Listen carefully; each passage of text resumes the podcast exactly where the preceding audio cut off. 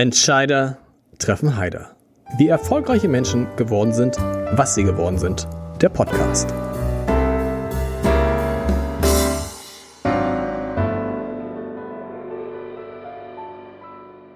Dieser Podcast wird präsentiert vom Haspa Private Banking für Unternehmerinnen und Unternehmer. Wir stimmen Privat- und Firmenvermögen perfekt ab.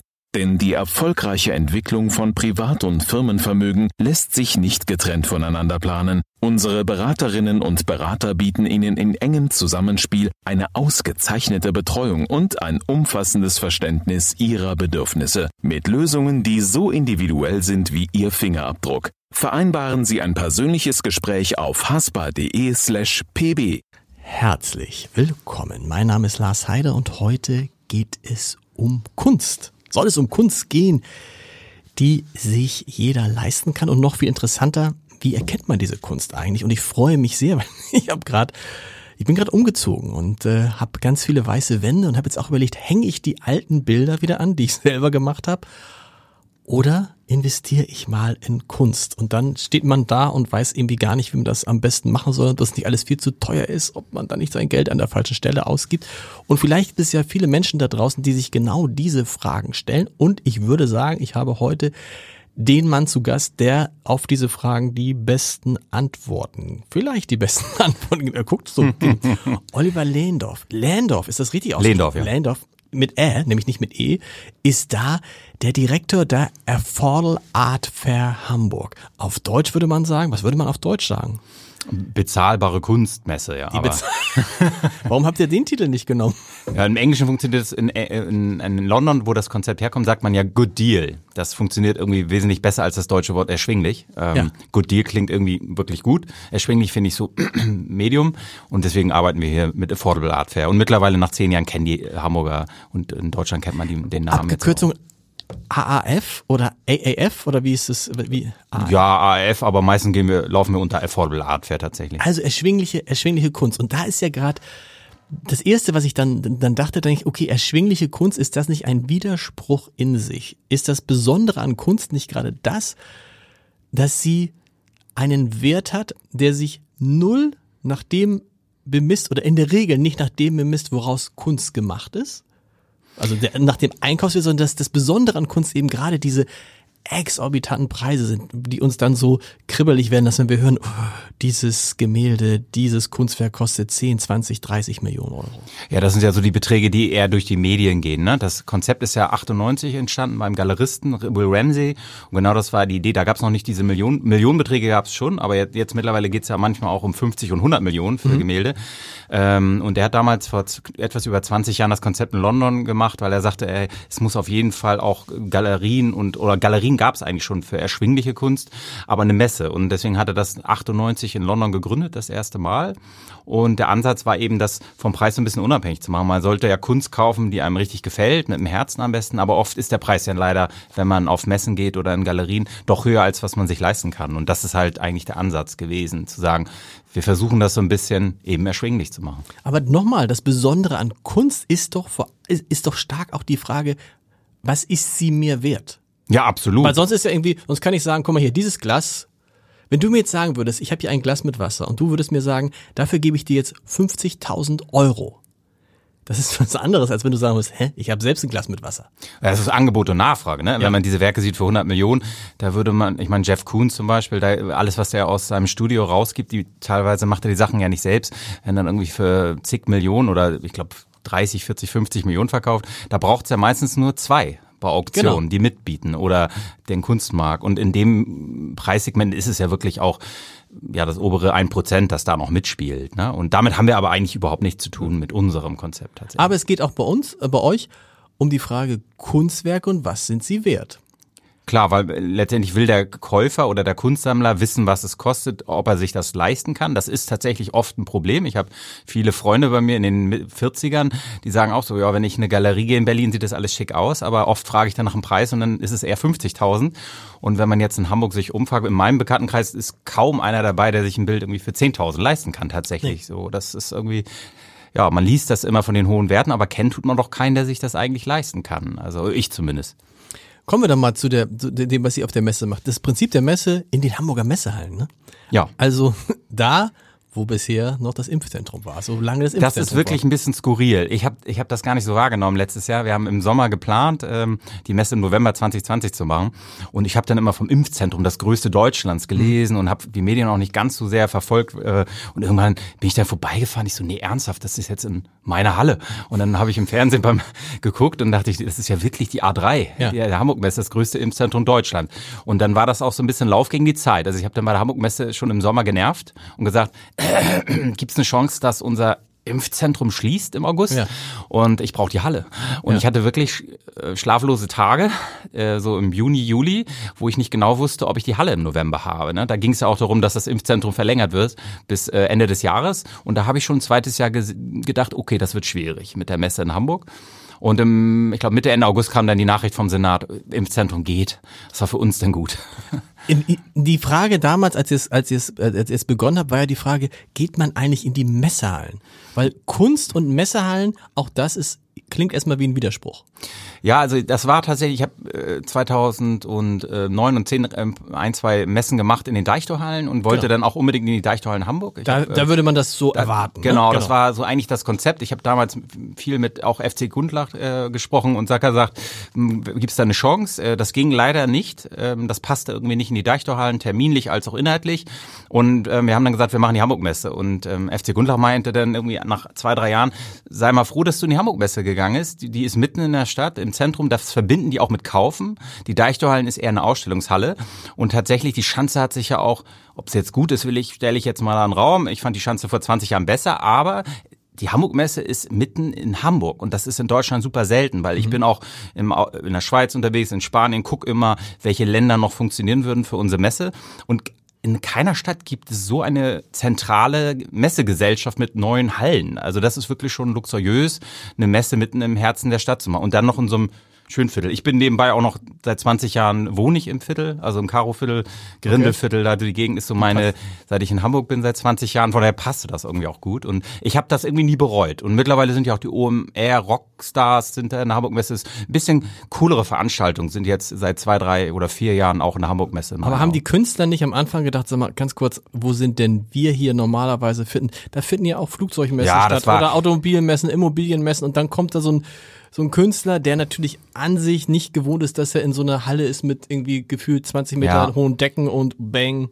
Na, die, die Halle ist elf Meter hoch und okay. die Architektur ist ganz okay, würde ich mal äh, so nett bezeichnen. Aber das war natürlich ein Riesenproblem. Also viele von meinen Freunden oder auch Kunstinteressierte äh, und auch Künstler, die fanden das halt ein bisschen zu kalt oder ja, es ist halt sehr corporate, äh, so typische Messe-Areal genau. halt. Ähm, ich war mir am Anfang auch echt nicht so sicher im ersten Jahr, ob das funktioniert, ähm, Kunst und äh, die Hamburg-Messe. Aber tatsächlich, wir hatten dann so eine erfolgreiche erste Messe, die zweite und seitdem, wir sind jetzt im zehnten Jahr in Hamburg und ähm, das war am Ende, ähm, am Anfang sicherlich eher ein Nachteil. Und heute bin ich, wie gesagt, echt froh drüber und äh, die Künstler und die Galerien, die akzeptieren das, freuen sich über diese mega professionelle Infrastruktur. Das hat man natürlich in keiner Location sonst in Hamburg. Und ähm, von daher ist es äh, zentral, teuer, aber perfekt für uns tatsächlich. Weil es ja auch, es geht nicht ums Gucken, wie es dann vielleicht in den Deichtorhallen gewesen ja. wäre, die, die eher diesen musealen Charakter genau. hätte, sondern es geht ums Kaufen. Ja, da muss man nicht drum herum reden. Eine ja. Kunstmesse ist ein Marktplatz, da wird verkauft, gehandelt. Wir haben ähm, normalerweise 80 Galerien, dieses Jahr sind es wegen Corona 70 aber da wird verkauft, viel verkauft. Also wo ich angefangen habe mit der Messe 2011, da haben alle gesagt, du bist verrückt. Gab es seit 20 Jahren in Hamburg keine Messe. Die letzte ist kläglich gescheitert, irgendwie 1991 in der Hamburg-Messe mhm. ausgerechnet. Das war die Art Hamburg. Und jeder hat gesagt, das wird nix. Also das äh, kannst du gleich vergessen. Die Hamburger, die Hanseaten, die kaufen keine Kunst. Und ähm, Jahr für Jahr wurde es mehr. Also am Anfang war es okay, aber ich habe schon auch das Gefühl, dass die Hamburger viel, viel mehr kaufen. Und das höre ich auch so in der Stadt, so von äh, Leuten, die vielleicht früher gar nicht so gekauft haben und die, die durch uns daran gekommen sind. Und die kaufen jetzt auch nach der Messe, also nicht nur bei uns. Und ich glaube, wir haben so eine richtige Sammlerschaft in Hamburg irgendwie aufgebaut. Also das würde ich uns dann doch irgendwie mal, ja, das haben wir tatsächlich mitbewirkt. Du musst es ja auch an den Umsätzen sehen. Kann man sagen, was so die Umsätze am Anfang waren und wie die sich so entwickelt haben? Ja, die haben sich ungefähr verdoppelt äh, seit okay. dem Start, also bei der Messe. Aber wir verkaufen ja. unglaublich viel Kunst auch nach der Messe, dass äh, Sammler dann anrufen oder bei uns an, auch bei uns nachfragen, wie hieß nochmal die Galerie im Gang B? Äh, und dann höre ich immer von vielen Galerien, die vielleicht am Anfang bei der Messe sagen, uh, diese Messe war aber nur so Medium, gerade mal Break-Even erreicht, die mich dann aber vielleicht im Frühling oder ich laufe ihnen in meiner Wohngegend über den Weg, ist auch schon viel passiert, im Frühjahr und die sagen, oh Mann, hätte ich mal nicht so gemeckert im November. Ich habe noch ganz viele Werke verkauft im Nachgang, so bis Frühling. Und dann sind sie auch ganz zufrieden und glücklich und auch nett. Wie läuft das Geschäftsmodell für die Galerien? Die zahlen einfach dann eine Standgebühr? Genau. Dabei wie- zu sein, genau, wie bei einer normalen Messe halt. Genau, die zahlen eine Standgebühr für den Stand und ähm, davon haben wir auch nichts. Also wir vermieten quasi ja die Fläche und äh, der Galerist, ja in der Regel sind es ungefähr 50 Prozent, gehen dann an den Künstler. Ah, okay. Jetzt aus Kundensicht, also jemand, der das besucht, so wie ich jetzt. Ha Haus eingerichtet, Wände weiß. Was, was mache ich denn jetzt? Ich gehe da einfach rüber. Wenn ich da jetzt hin, nee, das war wahrscheinlich falsch, ne? Einfach jetzt hingehen und mich inspirieren lassen, geht auch. Aber Ich- würdest du mir das raten? Ich finde, grundsätzlich inspirieren lassen ist schon mal gut, ist schon der richtige Ansatz. Aber was ich immer empfehle, ich hatte natürlich relativ oft gefragt, was ist so der Start äh, für, Genau. eine, für eine Sammlung oder ähm, auch mit Kunst äh, kaufen und sammeln. Ich finde es immer wichtig, dass man vielleicht Kunstmagazine liest, äh, zu Galerien in der Stadt geht. Ich finde auch ganz wichtig, nicht nur bei Produkten, sondern eben auch bei Kunst, support your local dealer. So. Also auch der lokalen Kunstszene den Support zu geben, jenseits unserer vier, fünf Tage und mit den Galeristen reden, vielleicht mal Atelierbesuche. Die HFPK hat immer zweimal im Jahr den großartigen Rundgang. Da kann man junge Künstler kennenlernen unter ganz entspannter Atmosphäre mit dem Astra-Bier. Ähm, Finde ich immer großartig, zweimal im Jahr. Und einfach bilden, bilden, bilden und ein bisschen einsteigen und gucken, ob ob das Herz sich öffnet und sagt, ich will jetzt unbedingt Sammler, Sammler werden oder sammeln. Vielleicht will man auch einfach nur Kunst, ein paar Werke kaufen. Ähm, aber einfach über die Messe gehen, sich inspirieren lassen, funktioniert auf jeden Fall. Also, aber manchmal wird man auch erschlagen von der Menge. Also wir haben fast, glaube, 600 Künstler da, 80 Galerien. Das ist eine ganze Menge. So und manchmal braucht man wirklich auch ein paar Tage nach der Messe. Und dann, ich habe es ganz oft, dass ich dann über die Messe gehe und Wochen später, oh nee, die Arbeit möchte ich unbedingt noch haben und Ja. kontaktiere dann vielleicht die Galerie oder den Künstler danach dann noch. Welche Rolle spielt denn, wer, wer wer ist wichtiger für so einen Sammler, wenn man das werden will? Orientiert man sich am Künstler oder orientiert man sich an den Kunstwerken? Was sammelt man? Sammelt man den Künstler? Vor Ja. allen Dingen? Es kommt immer drauf an. Also es gibt halt solche und solche Sammler. Ich finde immer sympathischer die Sammler, die mit dem Herzen kaufen, so wie Falkenberg, der hat ja Sachen gekauft, die hätte damals keiner gekauft. Ähm, FC Gundlach auch, der Fotografie gesammelt hat, wo es noch gar keiner in der ganzen Welt gesammelt hat. Gibt viele junge Sammler, auch Rick Reinke. Und ich glaube, die kaufen einfach, weil sie die Kunst haben wollen, weil sie von dem Künstler absolut überzeugt sind und die kaufen nicht mit dem Ohr. Und ähm, dann gibt's natürlich die Sammler, viele, was man so in der, in der Presse liest, in New York, die kaufen halt einfach die Namen. So, das finde ich eher unsympathisch, aber muss man nicht schönreden, das gibt's auch reichlich, ne? Dass ein Künstler gekauft wird, nur weil er gerade von ein paar anderen Hedgefonds-Managern gekauft wird. Das ist natürlich, aber es funktioniert eher im anderen Preissegment. Also das muss man auch ehrlich sagen, das ist eher in den Millionenbeträgen als jetzt unbedingt ein Künstler, der 10.000 Euro kostet. Also das ist, äh, glaube ich, ein bisschen anders in der Preislage. Wenn ich jetzt komme und sage, ich brauche tatsächlich Dinge für, ich möchte meine Wohnung schöner machen mit Ja. Kunst, ist das dann schon so ein bisschen am, am Rande der Beleidigung? Nein, ich finde, man, man lebt ja auch damit. Also wenn ich meine, die Künstler, die ich bei mir zum Beispiel in der Wohnung habe, die kenne ich alle persönlich und ich freue mich immer noch, so Arbeiten, die ich schon zehn Jahre habe, wenn ich darauf vorbeigehe und die Kun- Kunst mir anschaue. Ähm, ich finde es schön, ja, mit Kunst zu leben und von da finde ich es auch legitim. Ich meine, klar, gibt jetzt auch Sammler, ähm, eben wie Falkenberg, der das auch auf Lager hat, weil er einfach so viel hat. Aber solange man es kann, finde ich zum Beispiel super schade oder wenn man die Kunst nicht aufhängt, sondern sie einfach nur ins Lager steckt. Und das ist ja teilweise oder meistens bei diesen Auktionen, wo es um 10, 20, 30 Millionen geht, die sehen ja nie das Tageslicht. Die landen irgendwo im Schweizer Safe und äh, dann ist die Kunst halt lange, lange erstmal wieder weg. Ne? Und ähm, nee, Kunst will ja auch gesehen werden und braucht Licht und Menschen, die das wahrnehmen. Und von daher finde ich das einen guten Ansatz. Also für seine Wohnung zu kaufen, ganz klar. Was sammelst du? Ähm, ja, wie gesagt, ich finde es wichtig, die lokale Szene zu unterstützen. Ich habe mir irgendwann gesagt, ich bin jetzt per se nicht so der Besitzmensch, muss ich gestehen. Also ich habe jetzt keine vier Autos oder fünf Uhren. Also ich habe irgendwie ein Auto, ein altes und eine alte Uhr. Und ähm, aber bei Kunst ist es so, ich finde es halt schön und mir gibt es was, wenn ich lokale Künstler unterstütze, die auch persönlich kennenlerne und auch wenn es eine, eine Galerie aus Hamburg ist. So von daher habe ich meinen Schwerpunkt gesagt, ich kaufe ausschließlich ähm, Hamburger junge Künstler, die noch nicht etabliert sind, wenn bei Hamburger Galerien. Und das ist manchmal auch schwierig. Ich war jetzt vor im Oktober, im September auf der Art Berlin oder in Berlin, bei der Berlin Art Week und da habe ich dann ein paar Arbeiten gesehen, die mir gefallen. Dann sagte meine Freundin noch so, oh komm Alter, die Arbeit findest du doch richtig gut. Ich fand sie auch richtig gut, aber ich wollte dann irgendwie auch nicht damit aufbrechen, mit der Tradition zu sagen, nein, ich bleib lokal und da bleibe ich meinem Wert und meiner Linie treu. Ich bin in Hamburg, ich liebe Hamburg und ich kaufe nur Hamburger Künstler. Aber dann kaufst du Bilder, du kaufst Fotos, du kaufst auch Skulpturen, gibt's kaum noch? Ich bin tatsächlich nicht auf Medium eingeschränkt, Okay. wenn ich Kunst kaufe. Ich komme ja aus der Fotografie. Ich habe 20 Jahre oder 15 Jahre Filme gemacht, bin eigentlich Filmemacher, lieb Film, bin Cineast, habe Film studiert an der Filmhochschule, ähm, bin mit Gundlach äh, eine Zeit lang gegangen, deswegen liebe ich Fotografie und seit zehn Jahren mache ich Kunst. Vorher habe ich mit Kunst Kauf eigentlich auch nicht so viel zu tun gehabt, ich, weil ich aus der Fotoecke kam. Und mittlerweile ist es so, ich finde halt Videoarbeiten klasse, ich finde auch Fotografie gut. Also ich bin da nicht festgelegt aufs Medium. Es ist eigentlich egal, mich muss die Arbeit überzeugen. Und bei mir ist es noch so, ich muss den Künstler auch mögen. Also ich würde jetzt niemanden eine Arbeit kaufen, wo ich den Künstler kenne und denke, oh Gott. Also da muss auch eine gewisse Sympathie bei mir einfach da sein. Also gehört das dazu, man muss, man sollte immer zu dem Kunstwerk den Künstler kennenlernen? Nein, nein, nein. Das ist bei mir jetzt so, dass ich Okay. die Künstler kenne, vielfach, weil ich ganz gut vernetzt bin. Und äh, für mich ist es einfach schön, die Künstler zu kennen, von denen ich eine Arbeit kaufe. Aber ich kenne auch viele Sammler, ähm, die auch die Künstler im Atelier besuchen regelmäßig. Ne? Das ist ja ein schönes Ding. Wenn man einen Künstler sieht, wie er wächst. So. Klar. Also wenn man einen Künstler kauft, wenn er vielleicht von der HFBK kommt, mit Mitte, Ende 20 und dann zehn Jahre später sieht man, wie er sich entwickelt hat. So, das ist ja auch ein schöne, schöner Prozess, den man dann mitverfolgt. Und ich kann auch ein ein paar Hamburger sehr namhafte Sammler, die Künstler einfach richtig auch auf dem Werdegang auf schwierigen Zeiten, es geht ja in Wellen, auch unterstützt haben. Und das finde ich einfach schön. Ich habe jetzt nicht die Mittel wie ein Hamburger mit 10, der sagt, ich kaufe jetzt im Jahr für Betrag X. Aber man kann das ja auch im Kleinen sehen. Und ähm, ich finde auch eine- einen Künstler eine Arbeit zu kaufen, die vielleicht 5000 kostet, hilft dem ja auch. Klar. So, die Hälfte kommt von dem auch an.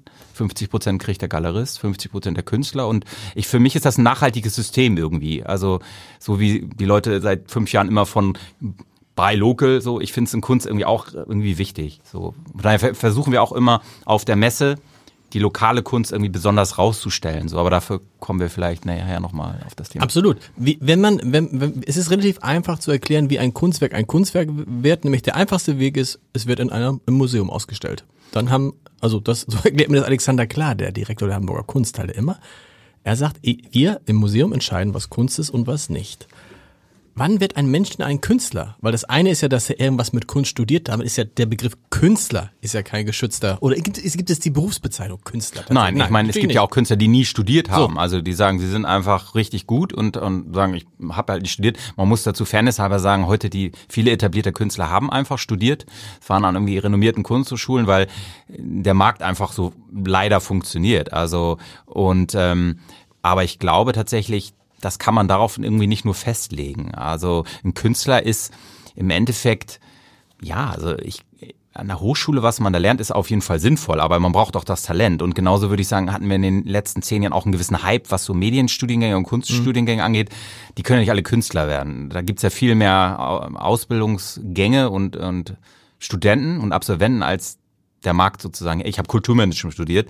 Ähm, damals vor 20 gab es nur meinen Studiengang an der, an der Musikhochschule. Heute gibt's glaube ich 100. Also es ist so ein bisschen inflationär natürlich auch im Kunstbereich. Und ich glaube, der Beste äh, wird sich halt durchsetzen. Aber kann man Künstler sein, ohne jemals was verkauft zu haben? Ja, gab's ja auch. Ich meine, guck dir Van Gogh an. Ich meine, er hat ja in seiner Zeit auch nicht wirklich viel Okay. verkauft. Und, oder ne, Wurde dann sozusagen später Künstler. später Ja. Künstler, genau. Aber Ich heute kann jemand von sich behaupten, also nehmen wir an, ich treffe jetzt einen, der sagt, ich bin ein großer Künstler und dann fragst du, was hast du denn verkauft? Und sagt dann noch nie was. Ich bin jetzt aber schon seit fünf Jahren Künstler. Kann man sich selbst einfach zum Künstler ernennen, ohne dass andere einen wahrnehmen? Also ich glaube, dass das schon der Markt dann richtet. Also, weil, wie du schon sagst, wenn du im, im Museum irgendwann landest, dann hast du natürlich, das ist natürlich das Endziel von So. jedem Künstler, irgendwie im Museum zu, äh, zu hängen.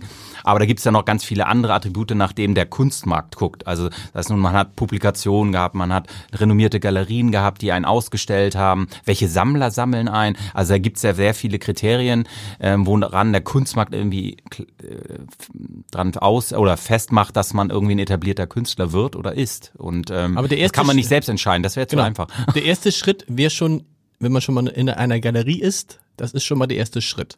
Also der erste Schritt ist wahrscheinlich wirklich äh, an eine äh, Kunsthochschule zu gehen ja. und dort das Know-how zu lernen, vielleicht auch Netzwerken, was auch wichtig ist. Und dann ist es immer, äh, wird oft gefragt von Absolventen von Kunsthochschulen, was wäre der Weg? Ich würde auch sagen, eine, eine junge, sehr engagierte Galerie zu suchen, die einen aufbaut und mit der zusammen den Weg zu gehen und hoffentlich auch als Künstler loyal der Galerie zu bleiben, weil es ist in den letzten Jahren auch eher ein Problem, dass wenn Künstler erfolgreich werden, werden sie abgeworben von sehr großen Galerien. Ein, am, am, am einfachsten wäre es ja, wenn man es einfach gar nicht über die Galerie machen würde. Dann würde man nicht nur 50 Prozent kriegen, sondern 100 Prozent. Ja, das ist tatsächlich ein Trend seit äh, mhm. zwei, drei Jahren, dass es immer mehr Künstler gibt, die denken, sie können sich äh, gut vermarkten. Aber ich kenne so einige Künstler, äh, ja. viele davon sind Künstler und nicht BWLer. Und was eine Galerie macht, ist einfach eine unglaublich äh, umfangreiche, harte Arbeit. Also meine Nachbarin ist Renate Kammer, die ist ja Galeristin gefühlt seit 50 Jahren in Hamburg. Ähm, und die ist so, glaube ich, seit über 50 Jahren Galerist in Hamburg. Und was die für ein Programm leistet, irgendwie auch, oder alle Programmgalerien, das ist ja irre. Das kann ein Künstler ja gar nicht leisten. Und ich sage im Zweifel, soll er es auch nicht leisten. Ein Künstler soll sich ja konzentrieren auf, was er wirklich kann, und das ist seine Arbeit. Und ich würde mich als Künstler jetzt nicht mit der Buchhaltung und Messen, Teilnahmen, Logistik beschäftigen. Also den Luxus einer Galerie ist schon klasse. Und ich glaube, es rechtfertigt eben auch diese 50 Prozent absolut. Ich glaube, hoffe, dass wir eine Renaissance sehen, dass die Programmgalerien noch mehr wieder wertgeschätzt werden und dieser Trend so ein bisschen weggeht, dass die Künstler denken, ach, ich bin ein bisschen bei Instagram und mache Social Media und jetzt bin ich hier selbst Künstler, ähm, finde ich extrem kurzsichtig gedacht. So. Vor allen Dingen stelle ich es mir schwer vor, für einen Künstler einzuschätzen, was sein Werk eigentlich tatsächlich wert ist. So ähnlich wie bei einem Hausbesitzer, der ja. sein Haus verkauft, der dann schon mal irgendwann einen Makler braucht, der ihm sagt, weißt du was, die Bude ist gar nicht viereinhalb Millionen Euro wert, sondern nur 850.000 Euro. Ja, es gibt solche und solche Künstler. Der mhm. eine Künstler denkt, seine Werke kosten so gar nichts, weil er das Selbstbewusstsein vielleicht nicht hat. Dann kenne ich andere Künstler, deren Werke gar nicht so stark sind, die denken halt, ihre Arbeiten sind gefühlt 30.000 Euro schon wert, obwohl sie äh, erst seit zwei Jahren von der Hochschule sind. So, da ist natürlich auch die Wahrnehmung ähm, selbst irgendwie der, der Unterschied. Und Galerist erdet einen, glaube ich, auch gut. Auch wenn man mal Erfolg hat als Künstler, holt dann eine Galerie wieder ein bisschen runter und sagt, jetzt drehen wir nicht total durch, jetzt kommen auch wieder andere Zeiten. Du hast jetzt vielleicht ein, zwei Jahre einen guten Lauf, deine Preise gehen hoch, aber das kann auch wieder in eine ganz andere Richtung gehen. Es gibt ja unglaublich viele Künstler, die vor 20, 30 Jahren an den Wänden hingen bei den Sammlern und mhm. heute gar nichts mehr wert sind. So und ähm, deswegen glaube ich nach wie vor an die Bedeutung der, der Galerien und der Programmgalerien. Und natürlich wird es immer so Multitalente geben. Also ich kenne auch so ein paar, die sind einfach gut mit Social Media und den ganzen Sachen. Aber sobald man äh, es um Steuerrecht geht, also ich, ich kannte ja. einen, der war sehr erfolgreich. Am Ende kam halt das Finanzamt und hat dann irgendwie 100.000 Euro zurückhaben wollen, weil er die Steuererklärung nicht richtig gemacht hat. Also Kommunikation aber bei Social Media ja, ist eine Sache, aber dann auch das Business im Griff. Aber da hilft dir dann die Galerie auch nicht, ne? oder hilft die Galerie auch? Die Galerien besorgt dann zumindest einen guten Steuerberater. Okay. Also da bin ich mir ganz sicher. Das ist... Ähm, die helfen schon bei eigentlich fast allem, was die Finanzen, Organisation, Entwicklung angeht. So und machen die Publikation, die auch wichtig sind. Also ich finde es extrem wichtig. Kommen wir, zu, können wir, können wir nochmal zur Messe. Was heißt nochmal? Wir sind die ganze Zeit bei der Messe eigentlich. Von bis, wo geht es denn da los, wenn ich jetzt dann auf Einkaufstour gehe? Das Was? fängt tatsächlich, das glaubt man immer gar nicht, ähm, bei 100 Euro an. Das ist ja unser Werbeclaim seit 20 Jahren. Von 100 bis in Hamburg 7.500 Euro. In New York haben wir, glaube ich, 10.000 Dollar, okay. weil es alles ein bisschen teurer ist. Ähm, und wir haben ein bisschen das Problem, dass Inflation in Deutschland gerade 4 Prozent. Äh, wir sind auf diesem Preislimit seit 2012 in Hamburg äh, oder 2014. Wir haben irgendwann mal ein bisschen erhöht wegen der Mehrwertsteuer, äh, weil die Galerien äh, mehr Mehrwertsteuer zahlen mussten. Aber 7.500 Euro vor zehn Jahren sind ja heute leider nicht mehr 7.500. Mhm. Und dieses Jahr mit der Inflation ist das schwierig so. Ich hoffe, wir können noch die siebeneinhalb lange halten. Aber es wird immer schwieriger. Also ich, wir hatten am Anfang immer Öcker zum Beispiel bei den Künstlern. Mhm. Der hat dann im ersten Jahr 4.000 oder dreieinhalb gekostet. Und heute, im zweiten Jahr ging er dann noch für sechs durch, dann irgendwann für sieben. Und vor drei Jahren oder so waren es dann noch siebeneinhalb. Und jetzt in Berlin habe ich ihn gesehen für 20, 25 eine Arbeit von Öcker, eine Auflagenwerk. Ne? Und so ist das inflationär. So wie die EZB schwemmt ja das Geld, die Immobilien in Hamburg werden teurer und Kunst wird leider auch teurer. Also das äh leider für die Künstler eine gute Nachricht. Äh, ja, aber für die Käufer weniger. In dem ja. Fall von Öcker kriegt man jetzt halt eine Edition von 100 nicht mehr für 2.000, 3.000 Euro, sondern für 20.000. Aber das die damals schwierig. gekauft haben, könnten sie... Die freuen sich. Die freuen sich. Die freuen sich. Die freuen sich. Wir kommen, dann, wir kommen noch dann dazu, äh, äh, inwieweit das eine Wertanlage tatsächlich ist. Und das ist ja vielleicht auch ein Zeichen von Negativzinsen ja. von Leuten, die zu viel Geld haben. Könnt ihr sagen, bevor ich jetzt Negativzinsen bezahle, kaufe ich mir lieber ähm, Kultur. Kunst. Ja, also ich, wie gesagt, ich bin eigentlich nicht so ein Freund von in Kunst im in Assets zu reden. Das wird ganz viel in Amerika. Irgendwie, ja, Kunst ist eine Assetform, wir legen das mal an und dann gibt's so findige äh, Hedgefonds, die sagen dann, wir benutzen Kunst wie so ein Asset, wir kaufen für 10 Millionen, mhm. gucken mal, wo es denn steht. Äh, Finde ich, ja, ist mir irgendwie unsympathisch, aber man muss dazu sagen, man kann es natürlich machen, in Kunst äh, anlegen, äh, funktioniert. Man muss nur darauf achten, eben, dass es Kunst ist, die im Markt ist. Sonst ist es einfach, kann man auch ins Casino gehen. Ich meine, von 100 Künstlern, die es gibt, die jung sind, kommt wahrscheinlich einer im Kunstmarkt an und ist irgendwann teuer. Und man will ja auch nicht sein Geld vernichten. Äh, von daher macht es da sicherlich Sinn, entweder wie Harald Falkenberg sich so sehr mit der Materie zu beschäftigen und Künstler sehr, sehr früh zu entdecken, was sehr spannend und aufregend ist dann kann man Glück haben, aber hat ein unglaubliches Risiko. Genau, so. muss ein bisschen pokern. Äh, muss ein bisschen pokern, kann gut gehen, kann nicht. Oder man ist halt, ja, man, man kauft halt Namen. Und äh, da wäre jetzt zum, als Beispiel Uecker, hätte man den gekauft mhm. bei uns auf der Messe für 5.000, vor sieben, acht Jahren wäre das heute halt 25.000. Funktioniert halt eher bei Namen ähm, oder bei bekannteren Künstlern, weil bei Jung kann man das nicht voraussehen. Und aber ich finde trotzdem, man sollte mit dem Herzen kaufen. Das ist trotzdem immer meine Empfehlung und Schöner finde ich es ja, wenn man die Kunst kauft, wenn man sie haben will. Und tatsächlich ist es ja so wie bei Weinen oder bei anderen ähm, Produkten, von denen man glaubt, dass sie eine Wertentwicklung haben, um die dann wirklich einschätzen zu können, muss man sich halt richtig auskennen. Ja, klar. Sonst ist der Streuverlust viel zu groß, sonst kaufst du unendlich viele Weine. Ja. Wenn ich jetzt auf die Messe komme und sehe was und dann steht da sicherlich, steht der Preis immer da drunter? Ja, das haben wir als vor 20 Jahren so fast eingeführt in Europa, ja. dass der Preis drunter, das war in Hamburg ein Riesendrama. Die Galerien, oh nee, das ist ja überhaupt nicht unser Ding, den Preis daneben schreiben. Der Kunstmarkt war, ich betone war, war vor zehn Jahren viel intransparenter als heute. Also ja. durch die, durchs Internet, jetzt durch Corona nochmal, ähm, ist das transparenter geworden. Vor 20 Jahren oder vor zehn Jahren in Hamburg war es unmöglich, in der Galerie eine Galerie zu finden, wo die Preisschilder standen. Wir haben gesehen bei unseren Besuchern, es funktioniert leider. Und jetzt durch Corona, die Digitalisierung, ist es auch nicht mehr so ein Problem für den Kunstmarkt. Aber vor zehn Jahren war das wirklich Riesendrama. So die Galerien sogar, die bei uns ausgestellt fanden das so schlimm. Sie wurden halt verpflichtet, den Preis hinzuschreiben. Aber für einen Besucher ist es unglaublich gut. Weil ich erinnere mich so an meine Erfahrung auf einer Messe in Miami mal, bin ich hingegangen und da war dann kein Preis. Dann habe ich gefragt, so eine kleine Arbeit. Ich so, ja, was kostet denn die? Bin ich irgendwie hin und ja, dann war das halt 50.000 Dollar. Und dann, äh, auf der Art Cologne ist mir das auch passiert Situation, als Student. Genau. Also man muss da schon hingehen, man fühlt sich irgendwie schlecht, weil ja. man kriegt so einen Betrag, wo man denkt, oh Gott, ich habe ja nicht mal ein Zehntel davon gerade im Kopf gehabt, was ich mir leisten kann. Und der Preis am Kunstwerk nimmt diese Hürde auf jeden Fall erstmal zu fragen. Und B, man kann es besser einschätzen, was man sich vielleicht auch wirklich leisten kann. Und man kann, kann auch handeln? Ja, also ich glaube, die Galerien sehen das nicht gerne. So, Klar. ich glaube, ein paar, ja, die Leute machen es, glaube ich, überall. Das ist ja mittlerweile auch üblich. Ich glaube, Galerien sehen es tendenziell nicht so gerne. Wer, aber. wer entscheidet denn dann, wenn da ist einer und der sagt, ich will das haben, aber es ist mir 10.000 Euro, ist mir zu teuer, ich zahle jetzt 8.000. Das wird der Galerist im Zweifel nicht machen, weil der hat ja seinen Betrag, okay. ich sag mal, er ist ja nicht auf dem Bazar und der hat ja auch seine Preisvorstellung und der Künstler hat ja auch seinen Wert so und da hat der Galerist sich ja auch was gedacht und also ich äh, da würde man nicht weiterkommen. Also sowas gibt es vielleicht, wenn man Leute, noch ein neues die, Auto kauft, aber okay, machen die Leute auch, das nicht. Nee, machen die Leute auch nicht auf der auf der Messe, weil die Messe ja nee. anderen, die, ihr, ihr zieht ja Leute auch an, die im Zweifel so wie ich mit Kunst bisher nichts zu tun genau. haben, die sich nicht auskennen und die im Zweifel dann eben sagen, ja, wieso soll ich ich, ich, ich wenn ich im, Entschuldigung, wenn ich jetzt mir, äh, wenn ich teure Weine kaufe, ja. 20 Flaschen Wein zum Beispiel, dann sagt der Händler von selber, wissen Sie was? Und die nächsten vier sind ja, da ist Kostenlos. der Kunstmarkt, glaube ich, nicht ganz so kommerziell wie der Main-Bereich. So, da würde der Galerist sich in seine Ehre irgendwie verletzt fühlen. Also okay. ich kann das verstehen. Ich würde auch wahrscheinlich, jetzt nicht bei Kunst, aber wenn ich andere Sachen kaufe, auch schon mal fragen so. Ähm, bei Kunst ist es und bei Galerien, glaube ich, ein bisschen schwieriger. Ich glaube schon, der ein oder andere macht's mal, wenn man ein richtig, richtig nettes Gespräch hat und sagt, ich habe es schon erlebt, dass ein Galerist sagte zu einer Bekannten von mir, das habe ich dann später erfahren, oh, ich bin Studentin, ich habe auch wirklich gar nicht das Geld, mir das zu leisten, die 2000 Euro. Und dann hat ein Galerist auch gesagt, er kann es mir in vier Raten zahlen. Das gibt's tatsächlich. Also okay. ich weiß äh, von Galerien und das wird auch immer mehr äh, gängiger. Das finde ich auch richtig gut, dass die quasi, ich meine, wie heißt dieses Klarna, wo man irgendwie alles kann man in Raten kaufen, nur Kunst nicht seit Jahren. In Amerika und Australien gibt es so eine Firma, die heißt, glaube ich, Art Money. Ich weiß, ja, ich glaube, das war der Name. Da kann man das dann auch auf Kredit kaufen. Ich finde per se die Idee total gut, dass man das in paar Raten zahlen kann. Und das machen Galerien auch, wenn man die richtige erwischt. Aber Fragen kostet ja nichts. Und ne? ganz doof, man nimmt es auch gleich mit. Ja, das ist bei uns tatsächlich nicht üblich, aber die Hälfte der ja. Besucher sagen, wenn die Arbeit nicht so riesig ist, ich meine, bei zwei mal zwei Meter wird's schwierig, dann liefert der Galerist das dann aus die nächsten Tage, aber bei uns wird auch super viel mitgenommen. Wir haben da diese pinke Folie irgendwie damals Mhm. etabliert als Werbetool. Da äh, haben sich ein paar Leute auch dran gestört, oh Gott, warum pink und eingepackt? Jedes Kunstwerk auf jeder Kunstmesse wird eingepackt. Wir haben es nur einfach pink gemacht, weil unser unser, ähm, wie sagt man, Markenlogo halt in Magenta ist, pink. Und das kommt immer gut an. Man sieht in der ganzen Stadt dann immer die Autos mit den Kunstwerken rumfahren. Das ist ganz, ganz witzig in der Messewoche.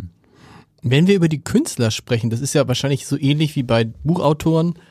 In Deutschland gibt es sehr, sehr viele, zehntausende Bücher, die jedes Jahr erscheinen, glaube ich, 80.000 Bücher. Die Menschen, die davon leben können, kannst du an einer Hand abzählen, wird Ja. es untertrieb, wird's unter, äh, untertrieben, aber viele sind es nicht. Vielleicht sind es ein, zwei, drei Prozent. Wie ist es bei Künstlern? Ja, aber Kunst sagt man auch so, ungefähr ein Prozent der Künstler kon, können von ihrem Job leben so.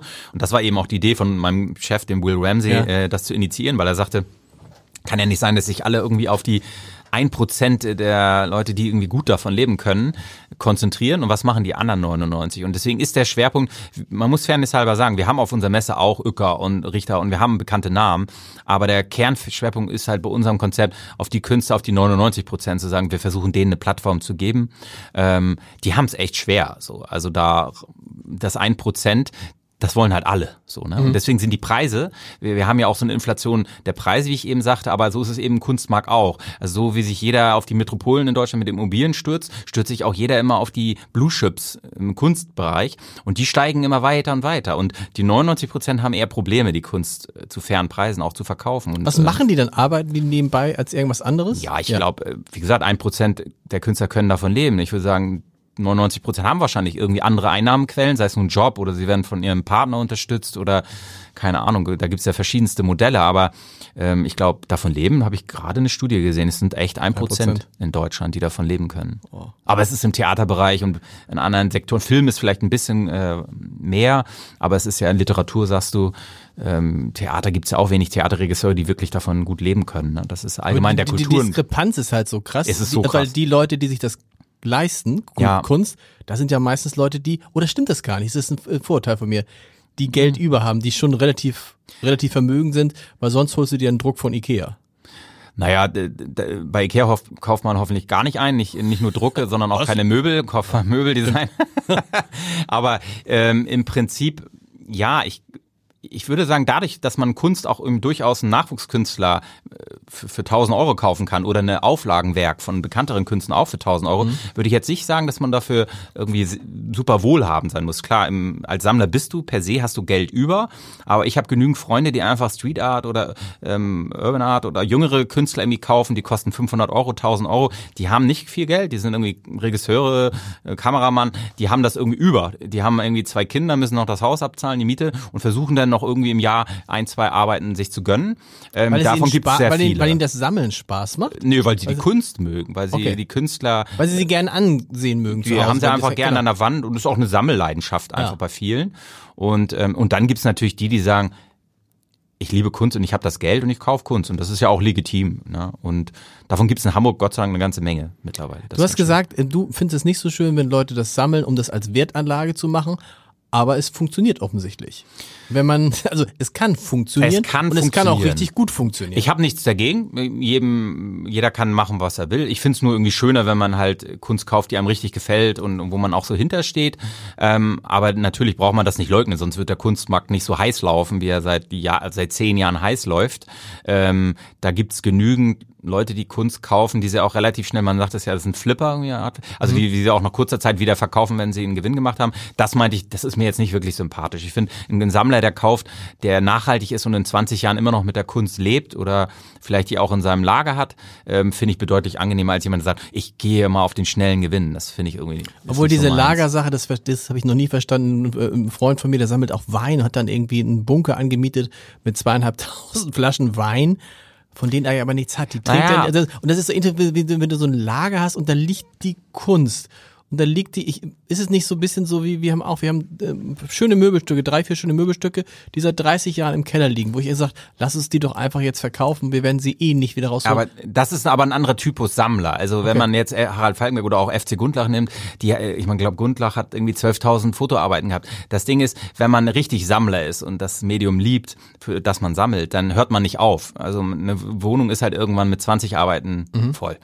Und ähm, wenn man dann aber 100 hat oder 1000 Arbeiten, dann bleibt einem ja nichts anderes über, als sich von seinen Werken zu trennen. Dann würde den Sammlern aber das Herz bluten. Und deswegen wird es immer mehr und mehr. Und da die Wohnung irgendwann so voll ist und äh, im Zweifel die Ehefrau sagt, wir haben keine Ecke mehr frei, wo wir irgendwas hinstellen können, dann muss halt das Lager her. Und das sind dann schon die Sammler. Aber es gibt das auch im kleineren. Also ich hatte mal einen Sammler getroffen, der hat so 100 Arbeiten. Der hat das auch nicht mehr hingekriegt. Der brauchte auch Wo- wo- irgendwie ein Lager. Warum, warum macht man das? Warum, warum sammelt man Sachen, von denen man weiß, man hat keinen Platz mehr für sie, man kann sie sich gar nicht angucken, nur in dem Bewusstsein, ich hab's? Ja, ich glaube, das ist mir auch fern. Ich habe das in mir Ja. auch nicht drin, dieses Sammlergehen so, dieses Besitz. Ich glaube, es hat für- wahrscheinlich mit äh, Besitz und Sammlergehen zu tun. Begeisterung für die Kunst, würde ich jetzt auch mal sagen, weil wer ist so verrückt und baut sich eine Halle in Harburg und, und stellt da so Kunst, wenn er die Kunst nicht wirklich 150 Prozent liebt und unbedingt haben will.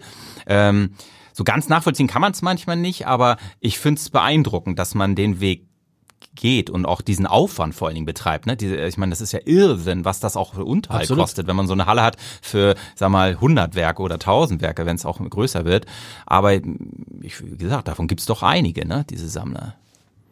Du, beeindruckend ist auch, wie du an diese Messe eigentlich gekommen bist. Das musst du mal erzählen, weil du hast den Gründer, denjenigen, der das in London zum ersten Mal gemacht hat, richtig? Ja. Irgendwann mal getroffen und der hat dann zu dir gesagt, mehr oder weniger ist jetzt sehr verkürzt, du erzählst die Geschichte gleich komplett. Mach du das doch in Hamburg. Äh, ja, tatsächlich. Ähm, ich hatte gerade äh, in den Deichtorhallen diese Fotobuchtage gemacht, eine Fotobuchmesse. Und wir haben, die Messe hat dann wirklich auch noch LA gestrahlt und so. Das war ein richtig schönes Event, aber wir hatten von der Stadt wirklich irgendwie kein Budget. Und ähm, ich war so ein bisschen frustriert und wollte gerade abhauen nach äh, Kopenhagen, Madrid, London. Ich hätte so überlegt, ich glaube, jetzt gehe ich mal weg. Und ähm, war eigentlich wirklich schon, hatte schon Gespräche auch teilweise im Ausland und wollte. Und dann habe ich zufällig äh, im Guardian irgendwie eine, und, und da habe ich äh, einen Kontakt äh, in London, die Direktorin von der Affordable kennengelernt. Und dann habe ich einfach nur hingeschrieben, ich so, wie sieht's denn aus? Ähm, braucht in London jemanden da fürs Marketing und die sucht doch gerade? Und dann hat sie gesagt, nee, das nicht, aber wir suchen jemanden in Deutschland, der Lust hätte. Und dann habe ich irgendwie mit Will Ramsey mich getroffen, in, in, äh, dem Gründer und noch jemand, einem Kollegen und dieser Dame. Und ja, dann hat die Chemie so gut gestimmt, dass wir gesagt haben, versuch das mal in Hamburg. Er wollte das eigentlich in Köln machen. Ich habe gesagt, Köln mache ich nicht, ich will in Hamburg bleiben, ich liebe Hamburg.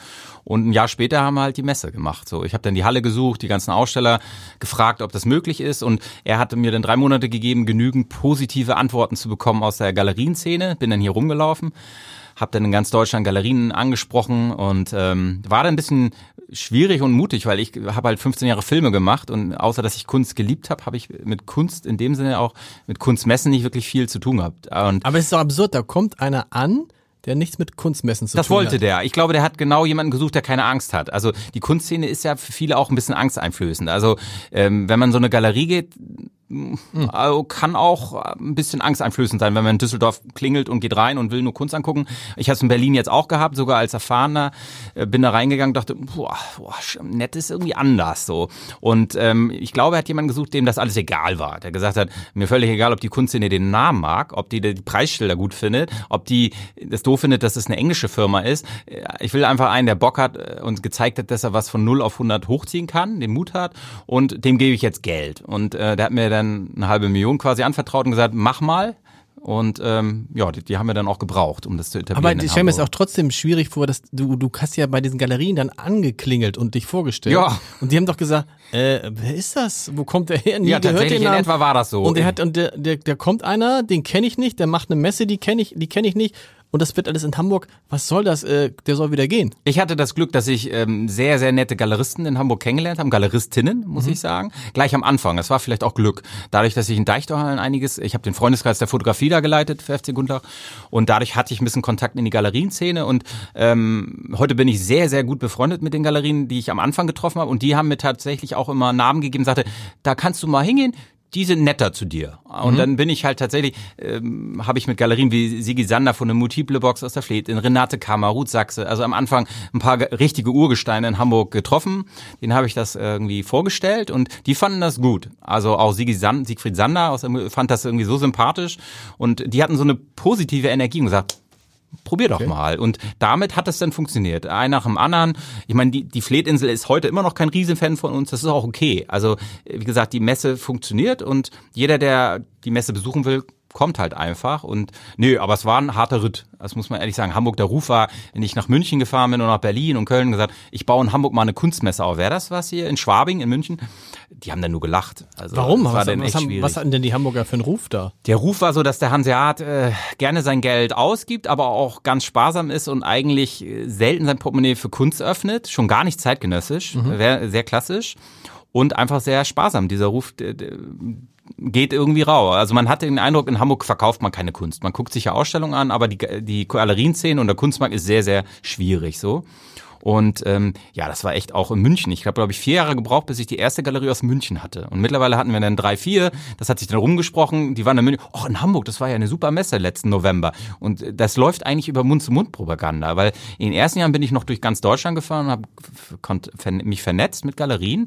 Und seit drei, vier Jahren drücke ich den Knopf am 15. März und sage, wir sind wieder offen. Und das läuft so von alleine mittlerweile, dass die Galerien wissen, es funktioniert durch Mund-zu-Mund-Propaganda, durch die zehn Jahre, dass sie sagen, Hamburg ist nicht einfach als Kunststandort, aber es funktioniert bei der mhm. Affordable Art Fair. Und die vertrauen uns dann und kommen dann im November immer wieder, Gott sei Dank. Das war ganz schön. Du selber lebst davon. Ja, klar. Komplett. Das ist ja schon mal, ja. das ist ja schon mal, also einer lebt schon mal kom äh, komplett. Ja, ich mache noch viel, andere Sachen. Ich ja. bin noch Dozent äh, an der, meiner alten Uni am ja. Kulturmanagement. Aber im Prinzip ist das halt mein, wir machen auch den Online-Markt. Da kommen mhm. wir vielleicht ja nachher nochmal zu. Das ist natürlich was, was immer größer wird, auch ein Teil meines Jobs. Können wir jetzt schon zukommen? Ja, also, gerne. Genau. Also heißt online heißt, das ganze Jahr wird verkauft. Das ganze Jahr wird verkauft. Also ich hatte das vorhin schon angedeutet, dass Besucher auf die Messe gehen und manchmal braucht zwei Wochen, dass man sacken lässt und denkt, oh, 5000 Euro, ich muss, ich muss mir noch mal im Internet ein bisschen mehr von dem Künstler irgendwie Informationen suchen. Und dann wurden wir immer kontaktiert. Und dann hat mein Chef vor zweieinhalb Jahren gesagt, ich investiere jetzt einfach mal ohne Investor, ohne Hedgefonds dahinter, mein Privatvermögen, ich guck mal, ob ich eine kleine Website aufbauen kann. Mhm. Und dann war der so verrückt und hat halt eine Website aufgebaut für die Galerien. Das war dann am Anfang auch wieder so ein bisschen belächelt und schwierig. Wer kauft denn online Kunst so? Ich glaube, es ist drei Jahre her hat er das versucht und es war dann auch jedes Jahr echt so sein Privatgeld, was er, er hat daran geglaubt. Er sagt, irgendwann funktioniert das, der Tag kommt. Und es war immer so ein Minusgeschäft, so für bestimmt zweieinhalb, drei Jahre. Und dann kam Corona und, und man muss sagen, das war wirklich Irrsinn. Dann plötzlich ist dieser Online-Marktplatz irgendwie 270 Prozent hochgegangen. Ja, die Leute hatten Jahr. Zeit. Die, die Leute hatten Zeit im Lockdown und der Online-Marktplatz plötzlich hatten wir irgendwie, glaube ich, 600 Galerien da. Der Zufluss war da. Der Online-Marktplatz funktioniert jetzt total gut, so als Ergänzung zur Messe und mhm. ist quasi was für die 360 Tage im Jahr. Und die Galerien ist das voll cool. Also ich habe jetzt mit einer Galerie in Hamburg mit Frieda gesprochen, die, äh, die sind ja auch bei unserer Online-Messe dabei gewesen und auch beim Online-Marktplatz. Und die haben da so gut verkauft, dass sie sagte, ja, prima, äh, kann man ja auf jeden Fall weiterhin machen. Das ist eine Ergänzung zu, zur Galerie und zur, zur Messe. So. Kunst muss aber, wenn man Kunst kauft, muss man sie aber einmal tatsächlich in echt gesehen haben, oder? Ich finde es schöner, wenn man Kunst sieht, aber jetzt im Lockdown haben wir gesehen, das war natürlich nichts möglich. Von daher ja. war es jetzt in Corona eine gute Alternative. Man muss jetzt mal abwarten, wie das jetzt wenn die Pandemie vorbei ist, wie das danach läuft. Ne? Ich hoffe ehrlich gesagt, dass die Messen dann alle wiederkommen, die Galerien super brummen und dann kann online wieder ein bisschen weniger werden. Aber ich glaube, es wird nie wieder ganz verschwinden. Also ich denke, bei der jüngeren Generation, so die 20er, für die ist das halt normal. Ne? Die kaufen auch Uhren und Autos und alles wird irgendwie online gekauft. Ich bin da ein bisschen oldschool. Ähm, so alt bist ich, du gar nicht, oder? Naja, aber im Prinzip, ich find's halt schön analog. Wie alt bist du denn? Ich bin 47. Und das sieht man nicht. Ach, danke, danke. Das ist, Hier ist dunkel. nee, aber im, Krass, hätte ich nicht gedacht. Ja, aber im Prinzip ist es so, ich find's halt schön analog. Wenn du mich selbst fragst, ich find's cool, in eine Galerie zu gehen. Ich kaufe aber auch meine Schuhe im Laden. Und okay. ich will mir, würde man meine Uhr auch niemals irgendwie online kaufen. Also ich finde es schön noch, ja, support your local dealer. Das passt eben für Kunst und auch für die, für die anderen Sachen. Aber wenn ich jetzt irgendwie jüngere Leute frage, so Mitarbeiter oder Kollegen, Nee. In den 20ern, die kaufen Nein, alles online. Denen ist der Betrag egal. Die, ja. die klicken, klicken auch bei Klarna irgendwie Ratenzahlung bei 5000 ja. Euro. Das ist denen ziemlich egal. Und deswegen ist das der Trend, wo man dabei sein muss als Galerie und auch als Messe natürlich. Ne? Und uns hat es tatsächlich den Lockdown gerettet. Also unsere Firma hat natürlich den Online-Marktplatz Klar, 2020 gab es keine Messe? Ja, das war 18 Monate, die waren irgendwie turbulent. Ne? Also das ist, wir machen im Jahr 13, 14 Messen weltweit. Okay. Und ähm, das war 18 Monate nicht ganz leicht. War gar keine Messe in der Zeit? Gar Nein, nichts. Gar nichts. Nein, nein. Wir haben im Mai wieder angefangen in New York, Manhattan. Und jetzt sind wir aber auch wieder im Turnus. Hatten jetzt, Sonntag hatten wir London, dann Stockholm, jetzt haben wir, übermorgen ist äh, Amsterdam. Wir haben eine ganze Menge Messen Wenn, jetzt im Herbst. wenn man das vergleicht, so wo ist Hamburg da? Natürlich nicht auf Augenhöhe mit New York oder so, auch wenn man es gerne hätte, aber wo, wo kann wir man sind Hamburg qualitativ, was die Kunst angeht, besser als New York. Tatsächlich? Also was unsere Messe angeht. Also Okay. ich, würd- ich kriege oft immer das Kompliment, dass Kunden von uns, die bei uns sind ganz viele Galerien, die machen ja bei uns sieben, acht Messen und Ja. touren dann um die Welt und machen auch noch andere Messen. Es gibt ja Galerien, die, die machen ja 20 Messen. Ähm, Finde ich ein bisschen viel. Aber die sind in New York und, und die geben uns das Feedback, dass die Besucher super sind in Hamburg. Die fragen viel, die brauchen länger, bis sie kaufen, aber die kaufen.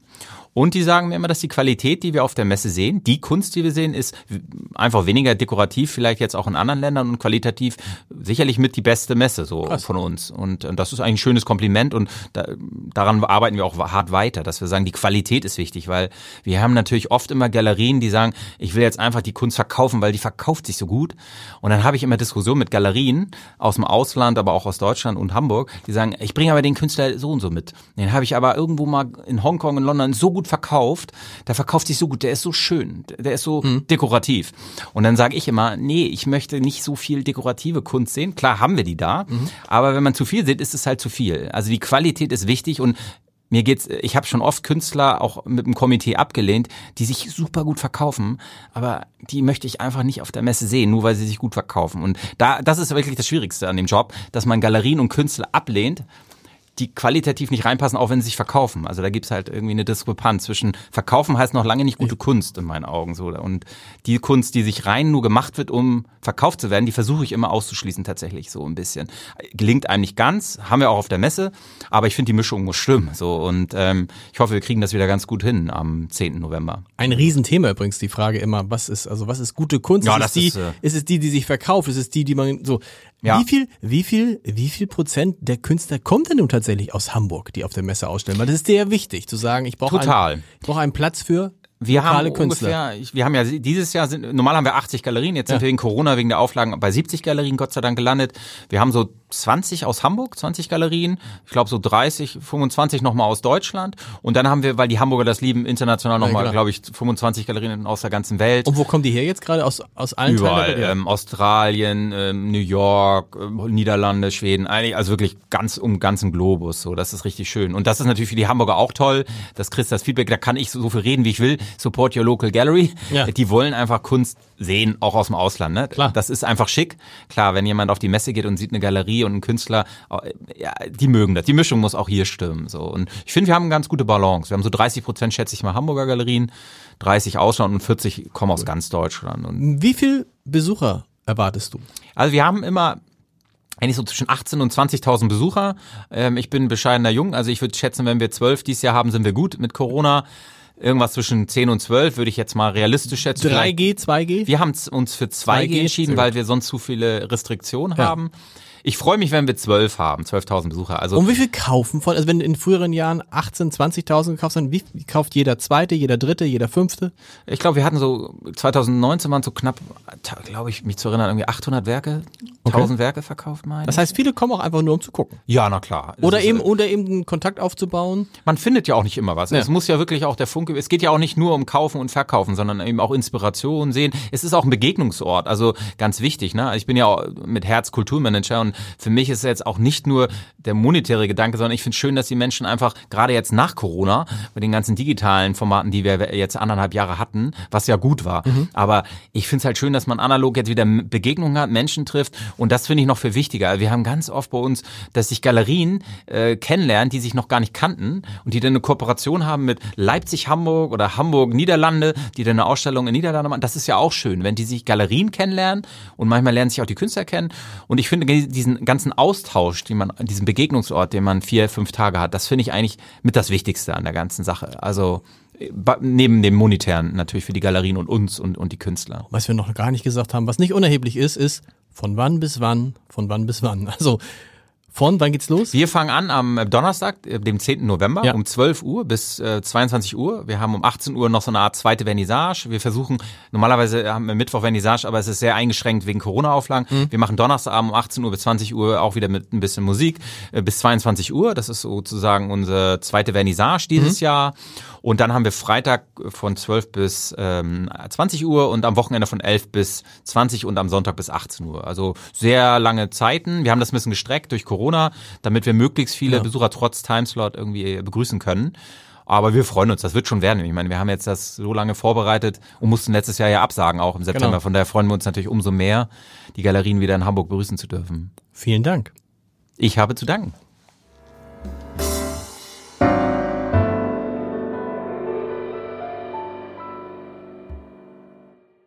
Weitere Podcasts vom Hamburger Abendblatt finden Sie auf abendblatt.de slash podcast.